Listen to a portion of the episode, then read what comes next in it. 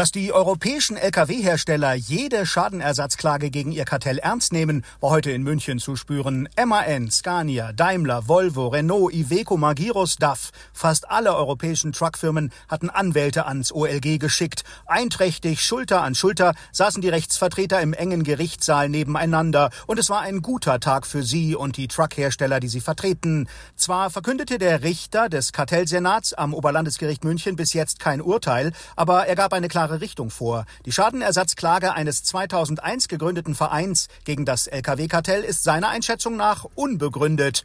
Damit ist nichts ausgesagt über das tatsächliche Vorhandensein eines mächtigen Lkw-Kartells, das von 1997 bis 2011 untereinander technische Spezifikationen, Zeitpläne für die Einführung bestimmter Standards und vor allem Preise absprach. Der Truckhersteller MAN stieg schließlich als Kronzeuge aus dem Kartell aus und die EU-Kommission verhängte gegen die übrigen Kartellmitglieder milliardenschwere Bußgelder. Seitdem steht die Frage im Raum, können sich Lkw-Käufer einen Teil ihres bezahlten Kaufpreises von den Herstellern zurückholen, weil sie aufgrund der Kartellabsprachen ein überteuertes Produkt erworben haben?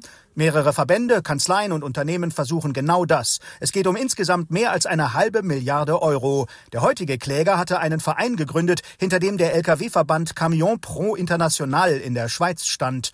Den Mitgliedern seines Vereins, darunter Spediteuren, hatte er 1250 Euro pro Truck dafür angeboten, dass sie ihre Schadenersatzrechte an ihn abtreten, um dann eine Sammelklage gegen die Lkw-Hersteller einzureichen. Die Hoffnung, MAN, Scania, Daimler und Co. knicken am Ende ein und einigen sich außergerichtlich, um ein jahrelanges, kostspieliges und publicity-schädliches Gerichtsverfahren zu vermeiden. Der Kläger saß heute den Lkw-Anwälten gegenüber wie ein Kleinwagen vor einer Phalanx von 40-Tonnen-Trucks.